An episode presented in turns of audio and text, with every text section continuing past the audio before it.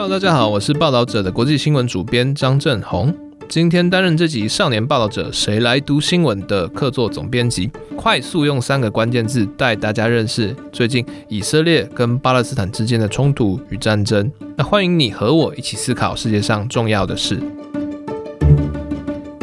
好，在遥远的中东哦，十月七号的时候发生一起震惊世界的重大新闻。以色列在台湾时间十月七日的中午哦，遭到了长期的宿敌控制加萨走廊的巴勒斯坦激进团体哈马斯突然的突袭行动。在十月七号的当地时间清晨哦，哈马斯他跨越了加萨走廊的边境，突破了以色列的隔离墙，不仅对以色列的边境驻军发动突袭。那同时也直接攻入了以色列南方的这些边境城镇，那掳走了以色列的平民当做人质。那之后呢，以色列军队也发出了动员令哦，在短短的几天之内动员了三十六万名的后备军人。那同时对加萨走廊发动了很激烈的空袭作为反击。遭遇以色列严重空袭的加萨走廊，那不仅被断水、断电、断粮，甚至连网络通讯以及交通也都被团团封死哦。双方死伤都非常的惨重。但为什么以色列和巴勒斯坦会有如此大深仇大恨？过去几次战争又是为了什么事呢？这次的冲突为什么又特别严重？在这期节目里，那我希望用三个关键字来带同学们一起看懂，为何以色列和巴勒斯坦会有那么大的深仇大恨，以及背后复杂的历史原因。好，第一个关键是以巴冲突。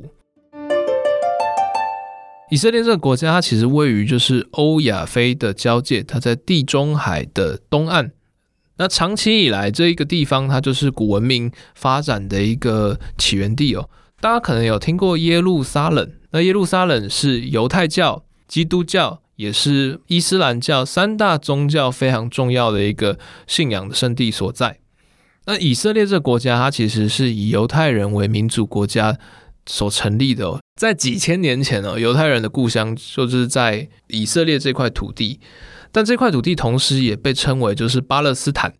犹太人在历经了罗马、波斯以及就是阿拉伯人、土耳其人以及十字军等等的数千年来的征战里面，他其实被驱逐出了巴勒斯坦，然后离散到世界各地。可是，在十九世纪之后，在欧洲的犹太人其实遭遇到了很多的歧视跟挑战。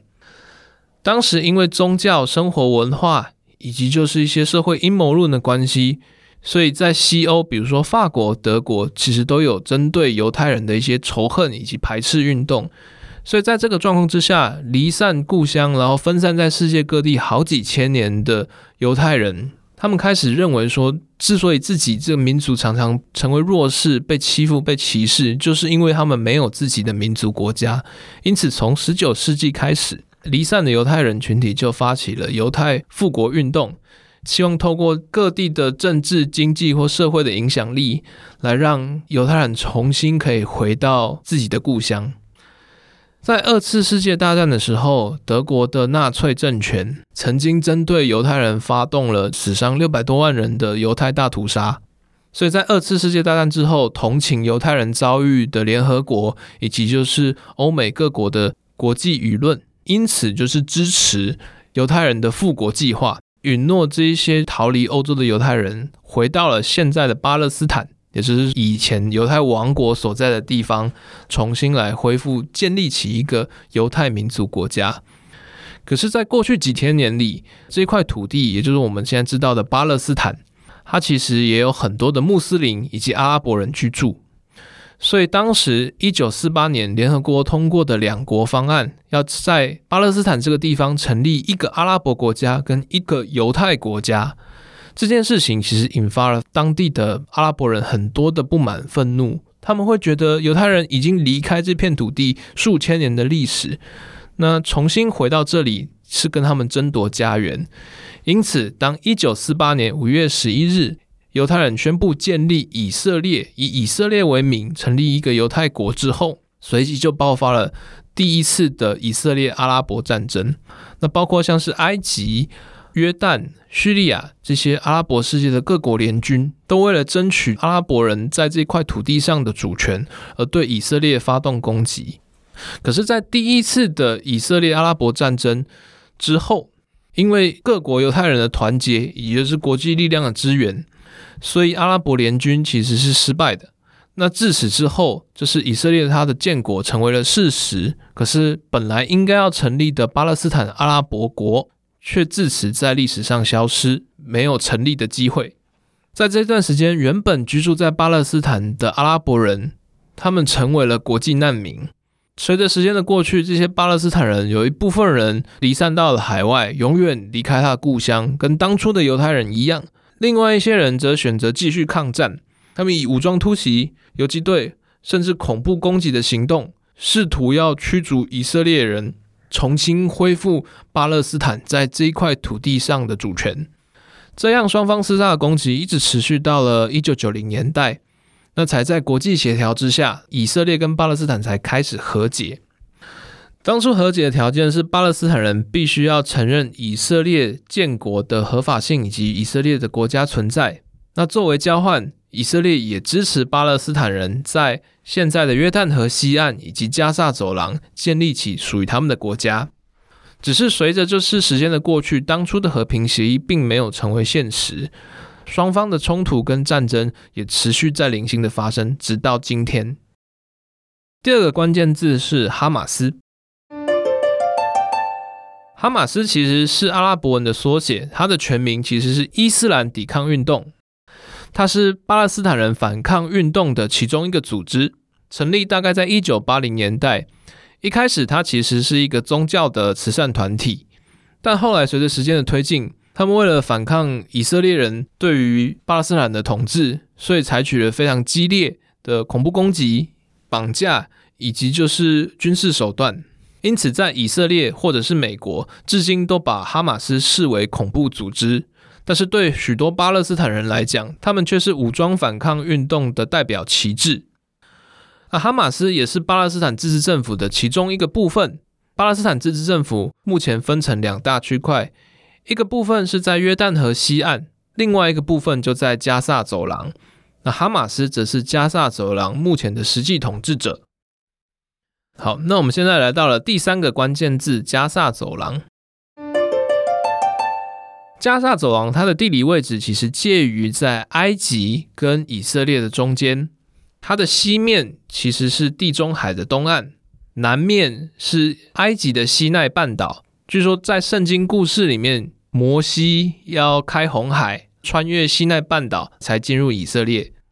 然后加萨的东面则是以色列南方的奈杰夫沙漠。之所以叫它加萨走廊，也是因为它的地理位置刚好是穿越亚非大陆板块。联系埃及与以色列一个很重要的陆地关口，加萨走廊大概只有一点三个台北的大小，但是大概有两百万的巴勒斯坦人居住在这里。那在过去，它其实曾经被埃及然后以色列统治过，一直到二零零五年，以色列才从加萨走廊撤军。那从那之后，加萨走廊就一直由哈马斯来统治。可是，在过去的二十年来，加萨走廊一直是中东冲突或者是以巴战争的一个火药库或引爆点。其中一个原因在于哈马斯跟以色列政府之间的敌对态度。以色列认为哈马斯是恐怖组织，因此拒绝与他进行任何的直接政治谈判。并且为了防堵哈马斯对以色列的扩散或者是攻击，以色列在加萨走廊的四周都下达了封锁命令。比如说，像是加萨走廊的海岸线，都以色列海军施实的海禁，渔民们不能自由的出海捕鱼。而在陆地的边界，也都被以色列盖了高高的电网跟隔离墙。所以，包含联合国或者是巴勒斯坦在内，其实有非常多的质疑意见，指控以色列对加萨走廊的封锁，其实是人类史上最大的露天监狱。那这次的攻击行动，正是哈马斯打破了以色列在加萨走廊的封锁墙以及防御工事，突破了以色列的封锁，然后直接攻入了以色列的南部国土。但是呢，他们的攻击行动其实也对平民造成非常多的死伤。因此，在以色列的说法里面，哈马斯的跨境是恐怖攻击，但是在哈马斯，他对于巴勒斯坦的号召里面，他们却认为跨越边境隔离墙，或者是对以色列发动越境打击这件事情，其实是他们反抗以色列统治巴勒斯坦的一个合法主张。那目前这场战争还在持续的进行，同学们在看到战争的新闻的时候，也希望大家可以多多讨论，就是关于这块土地不同民族的历史。他们为何会演变到今天这个状况里面的故事，以及想想如果遇到战争，大家应该要如何理解和平，以及讲述自己希望和平的故事。好，以上是由我为非营利媒体少年报道者的读者介绍的以巴冲突，我是张正宏。那很快复习一下今天介绍的三个关键字：以巴冲突、哈马斯、加萨走廊。